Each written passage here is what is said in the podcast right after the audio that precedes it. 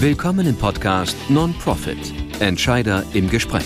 Wie Unternehmen und Organisationen im gemeinnützigen Sektor fit für die Zukunft werden. Von und mit Michael Hahnert. In dieser Folge spreche ich mit Steffen Schumann, dem Vorstandsvorsitzenden des Vereins Hände für Kinder. Steffen Schumann hat in nur fünf Jahren ein Werk mit mittlerweile circa 70 Mitarbeiterinnen und Mitarbeitern aufgebaut. Wie ist er dabei konkret vorgegangen? Mit welchen Schwierigkeiten musste er kämpfen? Und wie hat er die notwendige Finanzierung auf die Beine gestellt? All diese Fragen beantworten wir in dieser Podcast-Folge. Freuen Sie sich mit mir auf ein spannendes Gespräch mit Steffen Schumann. Steffen, zu Beginn sag uns doch mal kurz, wer bist du denn eigentlich? Ich bin Steffen Schumann, wie du schon sagtest. Ähm, wir kennen uns viele Jahre aus dem gemeindlichen Umfeld, genau. Kirchengemeindeumfeld.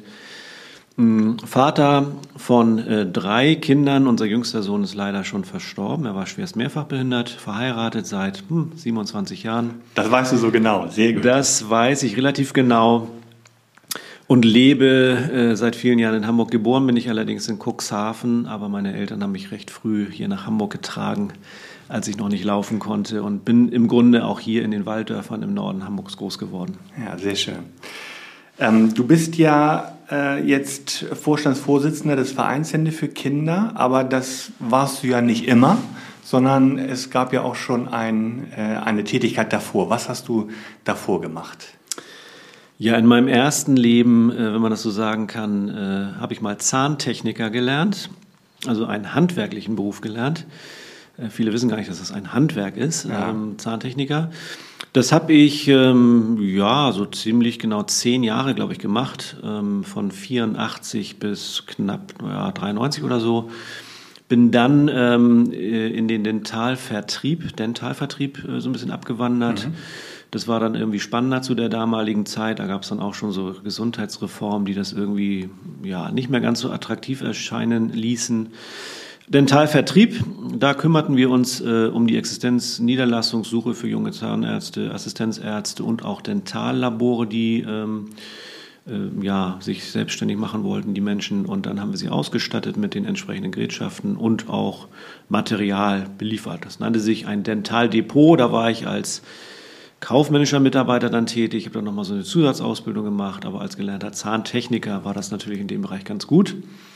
Und im Zuge dessen wiederum, ähm, weil wir dann viel Existenzen aufgebaut haben, junge Zahnärzte, da ging es dann auch um Bankgespräche, Versicherung, Absicherung, ähm, Zukunftsmodelle, bin ich wiederum abgeworben worden in die Finanzdienstleistungsbranche, mhm. habe mich da selbstständig gemacht mit zwei Partnern und hatten hier in Hamburg auf Kampnagel ein Büro nachher und äh, ja, es war letzten Endes eine Vermögensberatungsgesellschaft, so nannten wir uns, aber ich war so ein bisschen der Versicherungsonkel, betriebliche Altersvorsorge, alles das, was man so netto sparen, bruttosparen nennt. Also nicht nur das, was am Ende des Monats an Geld zum Sparen über ist, sondern vielleicht kann man vorher schon mal gucken, wie kann man als Selbstständiger so ein bisschen über den offiziellen Weg ein bisschen Geld für die Altersvorsorge sparen. Das war so meine Aufgabe viele Jahre. Das habe ich äh, gemacht. Okay. So, und dann kam es ja äh, irgendwann zur, zur Gründung von, von Hände für Kinder. Was war der Auslöser? Du hast es äh, schon vorhin kurz angedeutet, das war dein Sohn Noah ne? oder euer Sohn Noah. Genau, wir hatten im Grunde zu der Zeit damals äh, ein relativ geregeltes Leben, also zwei gesunde Kinder, wir waren glücklich verheiratet hatten einen. Seid ihr immer noch? Sind wir immer noch mit Höhen und Tiefen, wie das so ist. Nein, nein, glücklich verheiratet. Äh, wir hatten ein Haus äh, gebaut, zwei Autos vor der Tür. Das Leben war eigentlich ganz äh, in den geregelten Bahnen, wie man so schön sagt. Und unser drittes Wunschkind war unterwegs und ähm, im Kreissaal mussten wir feststellen, dass etwas nicht stimmt. Oder die Ärzte vielmehr haben es festgestellt. Unser Sohn wurde uns dann gleich weggenommen. Ähm, wir haben stundenlang ihn nicht gesehen. Mhm. Noah, genau wie du schon sagst. Und Noah kam, ähm, ohne dass wir das jetzt genau einordnen konnten und konkret wussten, schwerst mehrfach behindert zur Welt. Das war für uns ein Riesenschock. Wir kannten das nicht, wir hatten da gar keinen Zugang zu, mhm. wir hatten auch keine Vorahnung oder es gab dieses Thema in unserer Familie auch überhaupt nicht. Äh, man denkt ja immer, man hätte da ja gucken können oder gab es ein Risiko oder irgendwas. War man zu alt oder ne, irgendwas. Also es war alles nicht. Wir hatten zwei gesunde Kinder und es sollte so sein wie immer und es war es in dem Moment nicht. Und dann begann für uns ein völlig neues Leben, kann man sich ja vorstellen, wenn man das nicht kennt. Was heißt das, Rollstuhlschiebende Eltern zu sein? Das ist ein völlig mhm. irrer Gedanke eigentlich, wenn man da nicht vorbereitet ist. Und was heißt es, äh, ein Kind äh, zu pflegen ab sofort, was ganz viele Dinge nicht kann? Und das wurde uns dann relativ schnell erzählt, als dann klar wurde, dass Noah das sogenannte Marshall-Smith-Syndrom hat. Das kennt kein Mensch. Und als man uns dann noch erzählte, dass das weltweit einmal im Jahr so ungefähr vorkommt, also in 35 Jahren weltweit 34 Fälle oder so, dann äh, fragt man sich schon, warum wir, was soll das, was, was ist hier los? Ne? Und das hat ab dato also unser Leben komplett auf den Kopf gestellt. Wahnsinn. Du fragtest ja, warum dann Hände für Kinder? Genau. Also ähm, es war dann so, dass wir uns an gewisse Umstände gewöhnt haben. Natürlich nimmt man nach einer gewissen Phase im Krankenhaus, lange Monate Intensivstation, irgendwann sagen, sagt dann die Klinik, ihr müsst jetzt gehen, ihr müsst euch auch daran gewöhnen, das zu Hause alleine hinzukriegen. Das ist dann der nächste größte, große Schritt und, und auch Schock. Ähm, man muss sich quasi zu Hause eine Peripherie aufbauen, die einer Intensivstation gleicht. Also da ist dann äh, eine Überwachungseinheit installiert, weil unser Sohn auch relativ schnell wurde klar, dass er einen, einen sogenannten Luftröhrenschnitt kriegen muss, eine Trachealkanüle, weil er eine sehr instabile Luftröhre hatte, die, die fiel immer an sich zusammen. Er konnte da nicht genug Luft durchkriegen. Er musste künstlich ernährt werden, also eine, ein Zugang durch die Bauchdecke, sogenannte PEG, PEC-Versorgung, pürierte Kost. Er konnte nicht trinken richtig, also gerade ähm, Flüssigkeit äh, war immer zu wenig, das musste man dann zuführen.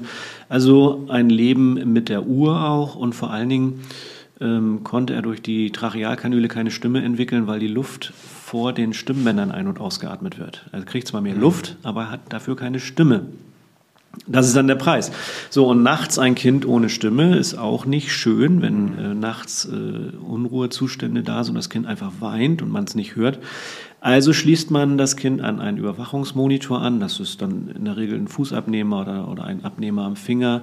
Und das Gerät misst Sauerstoff, Sättigung, Herzfrequenz und Puls. Wenn da Grenzwerte über- oder unterschritten werden, gibt es einen Alarm. Und eine gute Nacht waren ab dato äh, oder ab sofort irgendwie dreimal aufstehen, weil ein Alarm war und eine schlechte Nacht waren zehnmal. Und das jede Nacht. Und das Problem ist ja, das hält man dann irgendwann nicht mehr lange durch. Ne? Also weil du hast ja, das ist ja eine Dauerbelastung, die du dann hast. Das ist eine absolute Dauerbelastung und ähm, das macht man eine Zeit lang mit und man liebt ja sein Kind. Man liebt dieses Kind genauso wie die gesunden Geschwisterkinder. man weiß aber auch, je, je intensiver man sich diesem Kind widmet, umso mehr äh, werden die anderen Kinder auch vernachlässigt. Man spricht dann auch von Schattenkindern. Also es es ist auch eine riesen Zerreißprobe. Also das Eheleben ist natürlich auch nicht mehr das, was es mal, mhm. was man sich mal vorgestellt hat. Ähm, man hat nie einen Tag ausschlafen. Für viele Eltern äh, solcher Kinder, die zu pflegen sind, ist eine Nacht durchschlafen wie ein Lottogewinn. Danach sehnen die sich wirklich. Ganz zu schweige von den Szenen, die man sich vorstellt, wenn es heißt, wir haben Wochenende, ich freue mich drauf, morgen in Ruhe Zeitung lesen, frisch gepresster O-Saft oder was auch immer man sich vorstellt unter Wochenende. Das findet alles nicht statt, weil jeder Tag ist gleich und jede Nacht ist um fünf oder sechs zu Ende. Und vor allen Dingen ist jede Nacht gestört. Man hat ja immer diese Schlafmangelsituation. Ähm, und das ist eine Riesenbelastungsprobe, auch wenn man das Kind liebt. Ähm, aber das ist genau das Problem. Ich habe mal einem Kinderarzt gesagt, der mir sagte, er liebt seinen Job, habe ich gesagt, Mensch, ich liebe mein Kind auch und ich pflege es auch gern. Aber wenn du das liebst, was du tust, dann machst doch jetzt jeden Tag. Arbeite jeden Tag als Kinderarzt auf der mhm. Station. Jetzt reden wir mal über das ganze Jahr. 365 Tage. Wenn du das liebst, was du tust, warum brauchst du eine Pause? Das ist vielleicht ein bisschen dahergeholt, aber so geht es im Grunde den Eltern. Die lieben ihre Kinder, sie pflegen sie auch gerne, sie machen es bis zur völligen Erschöpfung, aber jeden Tag ohne Pause. Und da war irgendwann klar, als wir dann eben auch den Gedanken Urlaub mal wieder hatten, wir können auch nicht in Urlaub fahren, auch den Geschwisterkindern das zu erklären, wir können nicht in Urlaub fahren, weil Noah ist ja da, das wisst ihr ja auch. Mit Noah, das wäre das Verlagern des Alltags an einen anderen Ort und einem extremen Aufwand. Und man muss sich vorstellen, man muss immer ein Absauggerät noch mitführen, also auch die, die, ähm, die Luftröhre muss abgesaugt werden, Sekret, weil er nicht richtig schlucken konnte. Ähm, das macht Geräusche und das möchte man in der Öffentlichkeit auch nicht machen. Dann muss man natürlich Windeln, Paket immer haben, eine Spezialkarre ähm, wie gesagt, dieses Absauggerät, aber dann eben auch äh, Sauerstoff oft, er brauchte nachts auch oft Sauerstoff. Das nimmst du nicht alles mit an, an den Urlaubsort und um da genau den gleichen Stress zu haben. nur unter der Sonne oder so. Also dann ist das Kind meist noch lichtempfindlich oder kann das gar nicht genießen. Dann bleibt man zu Hause. Und als uns klar wurde, wir können auf absehbare Zeit überhaupt keinen Urlaub mehr machen, dann haben wir gesagt, es muss doch eine Möglichkeit geben, mal Pause zu machen von, dieser, mhm. von diesem Pflegealltag. Und den gab es nicht. Dieses Angebot gab es einfach nicht. in ganz Deutschland gibt es, gibt es keine Möglichkeit, äh, so ein, ein Kind wie Noah abzugeben. Nee, also ganz wenig. Es gibt wirklich in Nordrhein-Westfalen, da gab es noch die meisten Einrichtungen, aber auch nie so, dass die Eltern in der Nähe sein konnten oder dass man damit wohnen konnte. Das war das große Problem auch, weil wenn du so ein Kind wie unser Kind damals äh, Tag ein, Tag aus pflegst, drei, vier, fünf Jahre lang. Und dann sollst du in einem einstündigen Übergabegespräch äh, Pfleger Lars, den du noch nie gesehen hast, erklären so und so und so und so. Absaugen, steril, äh, dann pürierte Kost so, Medikamente, Stehständer, Windeln, Lagerung nachts. Tschüss, ich fahre jetzt mal an die Ostsee, ich brauche mal Pause. Hier ist mein Kind, ich gebe es dir mal jetzt in den Arm. Das geht natürlich gar nicht und das funktioniert einfach nicht. Und ähm, das gab es eben gar nicht. Eine Einrichtung, wo die Kinder gepflegt werden professionell und die Eltern in der Nähe sein konnten. Also was heißt in der Nähe? In dem gleichen Haus vielleicht wohnen. Das war unsere Vorstellung, dass auch die Eltern dort Apartments haben äh, oder hotelähnliche Zimmer, wo sie in der Nähe des Kindes sind und sich auch ablösen können. Das muss man auch erstmal üben. Wenn ich jahrelang, wie gesagt, äh, jedes Räuspern, jedes Augenzwinkern von meinem mhm. Kind kenne, äh, der, derjenige mir gegenüber aber nicht, und dem soll ich das alles jetzt zutrauen und ähm, ich bin nicht in der Nähe, ich kann das nicht beobachten, das fällt mir schwer, das geht nicht.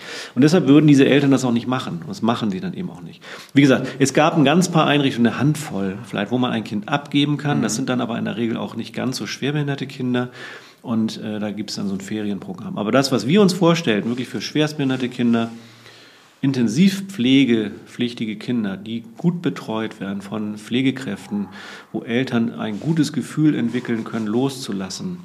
Die Sehnsucht nach Entlastung ist da, aber das Loslassen ist natürlich nochmal was anderes. Das wollten wir vereinen und das gab es nicht und das gibt es nicht. Und für uns wäre es eben nicht möglich gewesen, in ein, unser Kind irgendwo abzugeben in die Hände von Personen, die wir nicht kannten vorher. Das, das, und das funktioniert für viele andere eben auch nicht. Das war die Idee. Und dann haben wir gesagt, so, das kind, diese Kinder müssen in gute Hände, mhm. in anpackende Hände, in betende Hände, in ähm, segnende Hände, wie auch immer, handreichende Hände. Deshalb entstand erstmal der Arbeitstitel Hände für Kinder. Wir haben einen Verein gegründet, um, um irgendetwas aufzubauen, was uns am Anfang natürlich noch nicht ganz klar war, was es am Ende wird. Aber irgendwie so ein Haus, wie ich das eben beschrieben habe, und aus dem Arbeitstitel Hände für Kinder äh, wurde eigentlich eine schöne Symbolik bis heute. Das ist unser Vereinsname und Logo immer noch Hände für Kinder. Toll. So entstand das mal. Okay, gut, da äh, habe ich gleich nochmal Fragen dazu, wie, wie auch tatsächlich so diese Anfangsphase war. Aber jetzt vielleicht nochmal zu der, zu der Einrichtung. Was, also wie groß seid ihr, äh, was bietet ihr dann den, den suchenden Eltern an? Ja, wir haben es dann tatsächlich geschafft innerhalb von fünf Jahren. Also Vereinsgründung, umgekrempelte Hosentaschen, kein Geld, kein Konzept, äh, nur die Idee, so etwas zu schaffen, bis zur Eröffnung dieses Hauses, wo wir jetzt ja drin sitzen, mhm. hat ziemlich genau fünf Jahre gedauert und es war von null auf fünf Millionen eben auch. Es war also dann am Ende ein fünf Millionen Projekt. Wir haben ein Haus kaufen können, was ein ehemaliges Schulungshaus war der Stadt Hamburg.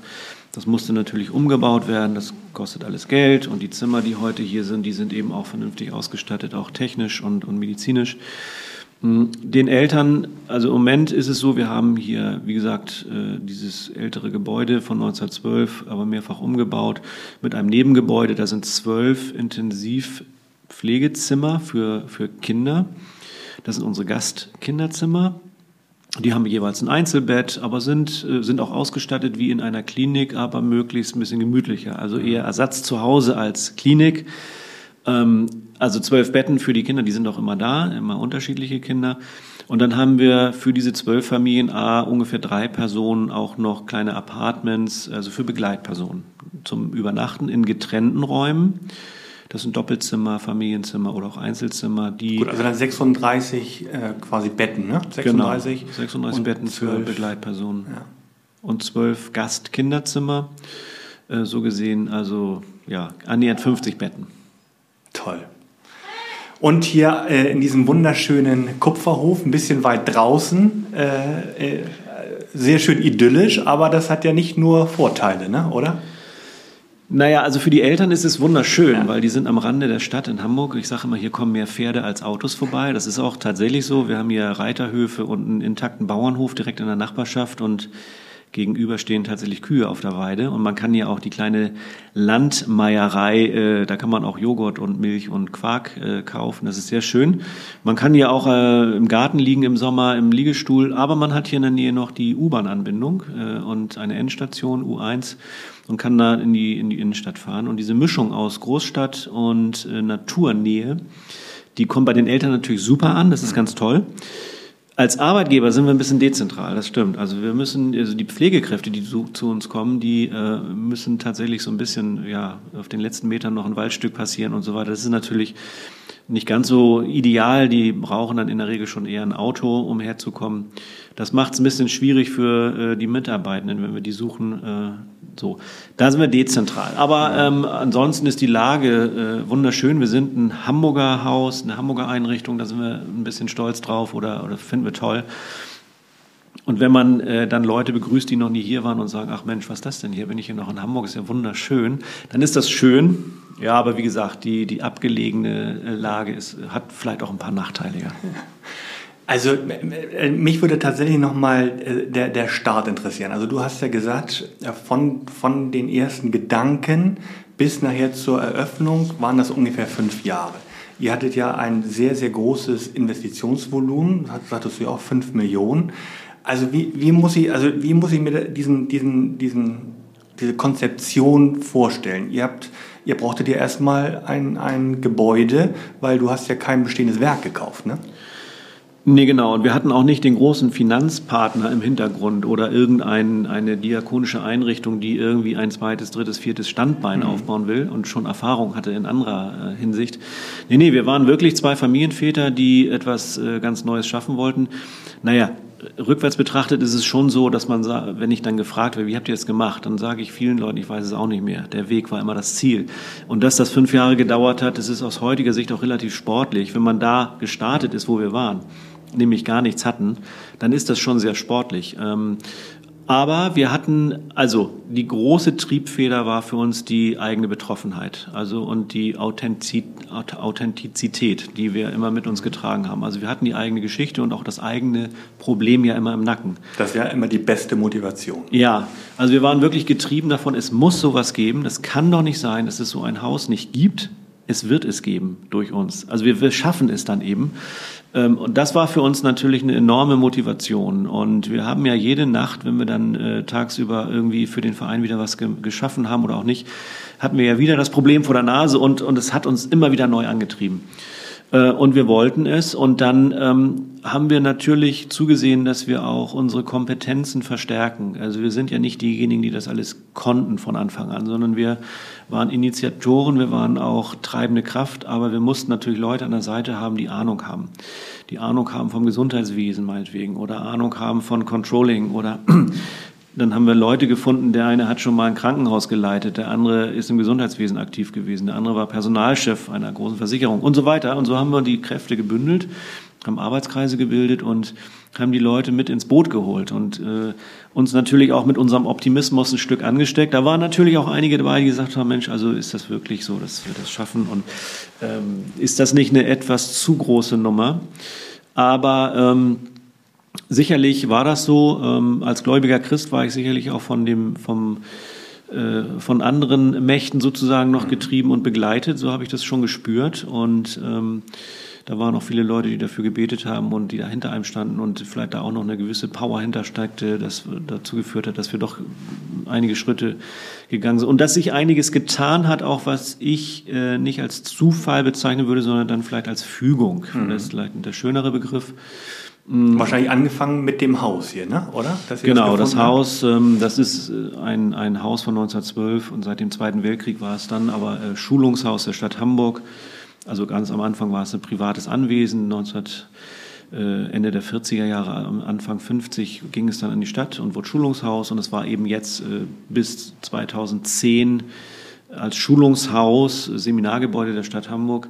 Und ich bin dann hier irgendwann rumgejoggt und äh, sah das. Ich wusste auch, was das hier ist. Das ist ein Schulungshaus und hielt so ein bisschen inne und habe das auch einigen Leuten erzählt, ganz besonders auch meiner Frau und sage, ich habe unser Haus gefunden Was, was, wie? Ja, da der Kupferhof, das wäre so ideal. Da ist wirklich äh, im Hintergrund der Wald, gegenüber ein See, an der Seite fließt ein Bächlein. Ideal. Und ähm, naja, die meisten Leute haben dann gesagt, das ist völliger Quatsch, was du dir da vorstellst, das ist ein Luftschloss. Naja, so fing das an. Und ein halbes Jahr später hieß es, dieses Haus soll verkauft werden. Und dann siehst du unser Haus. Und so ging eine Geschichte los, die natürlich im Nachhinein betrachtet schon sehr crazy ist, äh, aber wir haben es hingekriegt, tatsächlich nachher dieses Haus zu kaufen. Das war gar nicht so einfach, weil wir hatten gar nicht das Geld, aber und es war auch ähm, öffentliche Liegenschaft mit internationaler Ausschreibung, Bieterverfahren, Mindestgebot liegt bei und die Summe war viel zu hoch und dann haben wir geboten und erzählt, wir haben das Geld gar nicht und also haben auch so ein bisschen die Form verletzt. Äh, da durfte man nämlich gar keine Nebenabreden reinschreiben in dieses Gebot. Ähm, wir haben es versucht, wir waren ehrlich und ähm, ja, unser Glück war, dass in diesem Gebäude im Grundbuch sehr viele Dinge stehen, die viele andere abgeschreckt haben. Man durfte vieles nicht tun. Eigentlich durfte man es am Ende nur privat oder sozial nutzen. Ähm, ansonsten waren da so viele Beschränkungen im Grundbuch eingetragen, die das vieles anderes haben unmöglich werden lassen. Und ähm, ja, wir, also um es abzukürzen, die Zeit haben wir jetzt hier gar nicht. Äh, eine andere Stiftung hat sich angeboten, die auf uns aufmerksam wurde, das Haus erstmal für uns zu kaufen. Und wir können ich wollte gerade sagen, also ihr, ähm, ihr hättet ja sozusagen ganz, relativ schnell auch eine Finanzierung gebraucht. Und äh, eine Bank ja. zu finden, die mal eben so fünf Millionen, oder gut, so viel war es wahrscheinlich, so, so war der Kaufpreis wahrscheinlich nicht, aber äh, eine Bank zu finden, die euch schnell eine Finanzierung gibt, das wäre ja gar nicht möglich gewesen. Ne? Nee, also die Bonität, die wir damals hatten, also ich sag mal zehn Mitgliedsbeiträge, 60 Euro, ja. äh, das hat nicht gelangt für, für ein ernsthaftes Bankgespräch. Also wären alle roten Lampen angegangen. Ähm, und von daher, ähm, na, ein bisschen mehr Geld hatten wir vielleicht schon. Aber es war nicht so, dass wir hier dieses Haus kaufen können. Also aber dann waren wir umso dankbarer, dass wir einen Kontakt hatten, der, wie gesagt, eine, eine Stiftung hatte, der gesagt hat, wir finden eure Idee so toll und wir glauben daran, dass wir als Käufer einspringen könnten und euch das vermieten können. Das haben wir dankend angenommen. Auf dem Weg sind wir dann nochmal ins Bieterverfahren eingestiegen und haben am Ende tatsächlich den Zuschlag bekommen. Waren dann allerdings, weil das sehr lange dauerte, dieses ganze Verfahren, also fast ein Jahr, glaube ich, haben wir natürlich nicht untätig an der Seite gesessen, sondern haben fleißig Spendengelder gesammelt und wir waren dann doch kurz vor dem Notartermin in der Lage, einen, einen, doch so beträchtlichen Betrag an Eigenmitteln mit einzubringen, dass wir eine große Hamburger Sparkasse dazu bewegen konnten, ähm, an uns zu glauben und die uns tatsächlich, ähm, ich sag mal, aus dem Fenster lehnend, äh, weil unser Wirtschaftsplan, der sah schon von Anfang an vor, dass wir Spendengelder sammeln müssen, auch für den laufenden Betrieb. Und das ist natürlich für eine Bank oder für eine Sparkasse immer spannend. Ähm, und, und nicht, eigentlich nicht tragfähig. Es ist ganz genau. Ne? Also ich meine, ich komme ja aus dem Business. Ja. Und äh, da gehen die Lampen an. Ne? Da gehen die Lampen an. Da gehen die Lampen. Also das sind ja äh, Spenden sind ja, die, die, die kann man ja eigentlich gar nicht. Da kann man nicht davon ausgehen, dass die dauernd und laufend kommen. Also kann man die ja eigentlich in die Kapitaldienstberechnung gar nicht einfließen lassen.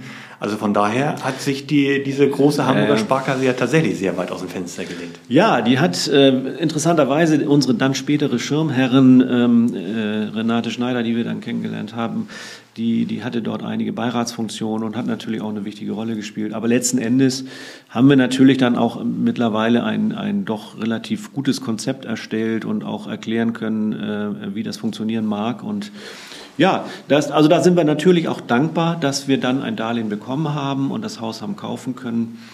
Äh, jetzt sind wir gerade aus der zehnjährigen Zinsverschreibung raus und wir können die Darlehen komplett zurückführen. Also wir Toll. brauchen nicht verlängern. Und diese große Hamburger Sparkasse äh, kann zu Recht sagen, sie hat uns hat ein, ein schönes soziales Unternehmen mit auf den Weg gebracht. Sie haben an uns geglaubt. Und da kann man wirklich dankbar sein, dass dieser Weg so gemeinsam gegangen wurde. Und äh, wir sind auch heute da noch im guten Miteinander. Aber wie gesagt, sind dankbar, äh, dass wir jetzt große Teile zurückführen können. Ähm, und es hat funktioniert. Schön. Ja, also äh, manchmal ist die Haspa mutig. Jetzt hast du den Namen genannt. Ja. Jetzt habe ich den Namen genannt. Die Hamburger Sparkasse. Die Hamburger Sparkasse. Ja, mutig und äh, viele tolle Kontakte und. Ähm, aber dennoch waren ja wahrscheinlich die ersten Jahre herausfordernd. Also du musstest dich, so stelle ich mir das zumindest vor, du musstest dich um das Marketing kümmern, du musstest dich, äh, gut, um die Finanzierung hattest du dich dann gekümmert, aber, aber du musstest dich um Mitarbeiter kümmern. Äh, so ein Betrieb, der läuft ja auch nicht von alleine an. Also da gab es ja so die eine oder andere Herausforderung, ne? oder? Ja, auf jeden Fall. Also das war natürlich eine Zeit, ähm, im Nachhinein muss man ja auch sagen, dass ich sehr dankbar sein kann, dass ich da eben selbstständig war mit zwei Partnern, die auch viel zugelassen haben an, an äh, Ehrenamt und Gesprächen, auch äh, im eigenen Besprechungsraum mal und so. Das hat gut funktioniert. Wenn man da irgendwo abhängig beschäftigt gewesen wäre und gar keine Zeit gehabt hätte, tagsüber mal auch das eine oder andere Behördengespräch oder Bankgespräch zu führen, wäre das nicht gegangen wahrscheinlich. Ne? Also mhm. da hatte ich dann auch äh, gute Umstände. Ähm, und dann klar, also wir haben dann natürlich den Fokus gehabt auf, wie lässt sich sowas finanzieren. Das hatte dann funktioniert. Also erstmal diese Stiftung, dass die eingesprungen war. Dann doch davon Abschied nehmen, im Guten was auch funktioniert hat, dass wir gesagt haben, wir haben jetzt doch die Eigenmittel zu finanzieren. Die Hamburger Sparkasse hat mitgemacht. Dann stand die Finanzierung, aber dann geht es an einen Umbau, äh, mehrere Millionen Umbau.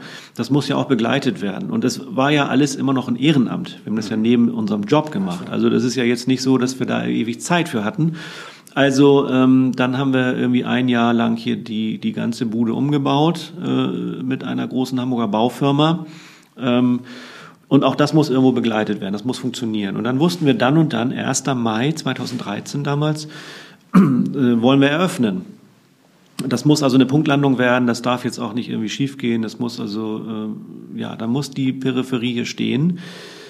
Äh, das war dann irgendwann klar funktioniert und dann merkst du, oh Mann, jetzt wollen wir ja wirklich in einem halben Jahr öffnen. Wo sind denn dann eigentlich die Gäste, die Kinder?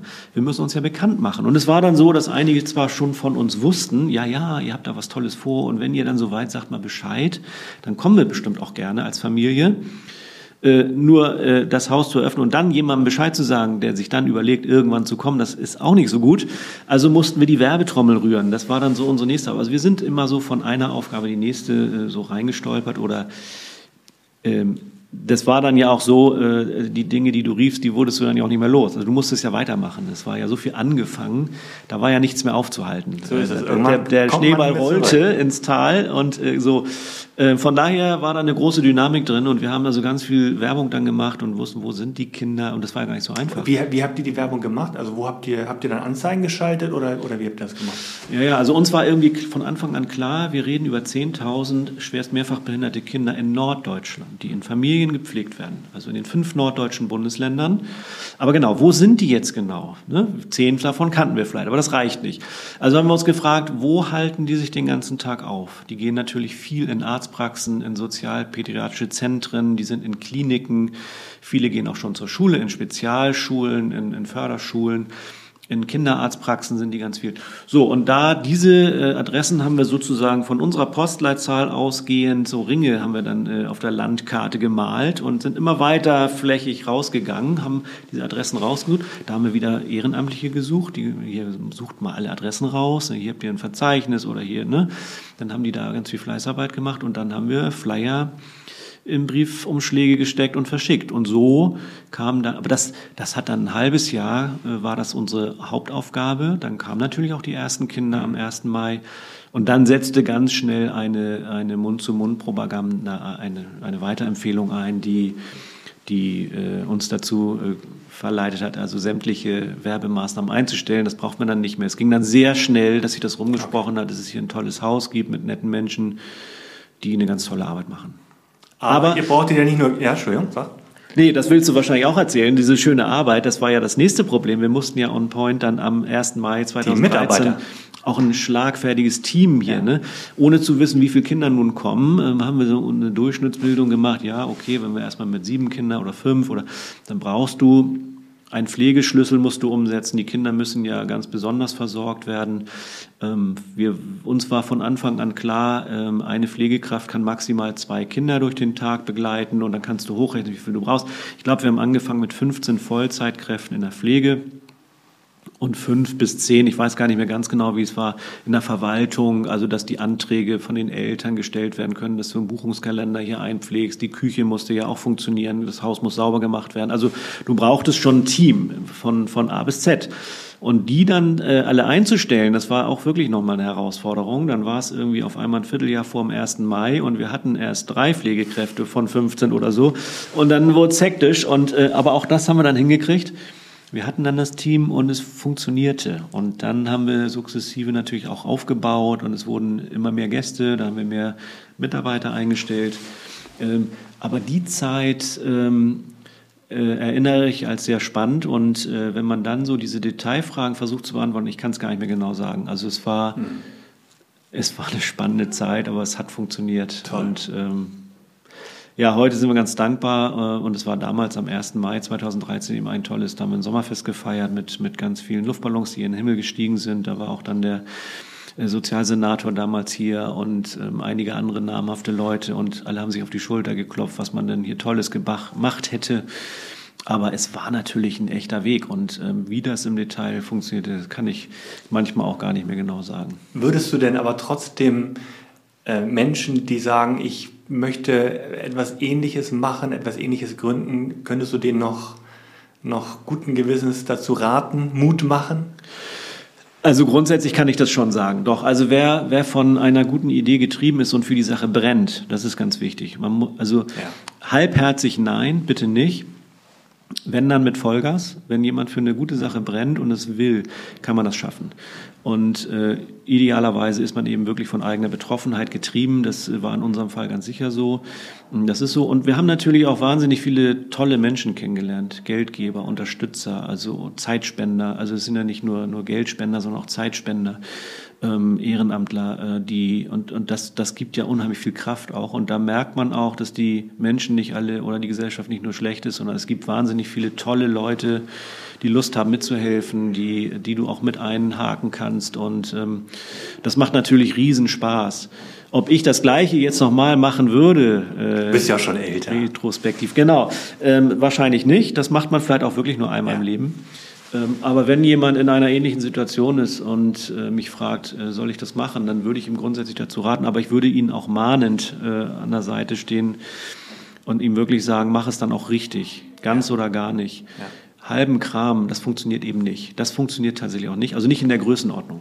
Ne? Also man kann ja kleine Dinge tun. Aber sowas Großes, wie es dann noch hier entstanden ist, das geht nur mit Vollgas und mit guten Leuten als Team. Äh, aber es geht und ich finde das toll ähm, und ich bin heute noch dankbar, wie viele gute Leute ich kennenlernen durfte und äh, auch heute kenne.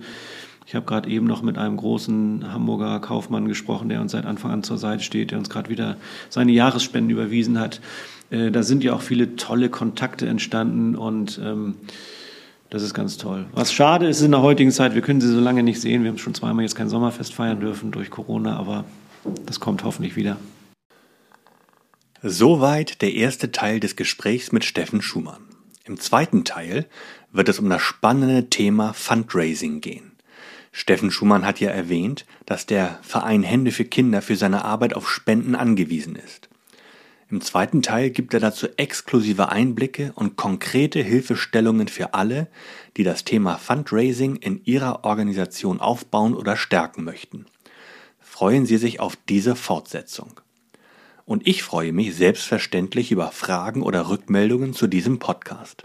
Schreiben Sie mir gern eine Mail an podcast.non-pro.fit. Zum Schluss dieser Episode noch ein bedenkenswertes Zitat. Es handelt sich um eine jüdische Spruchweisheit. Man schöpft nicht gleich so aus dem Vollen. Wer Böckle will, muss Böcklein wollen.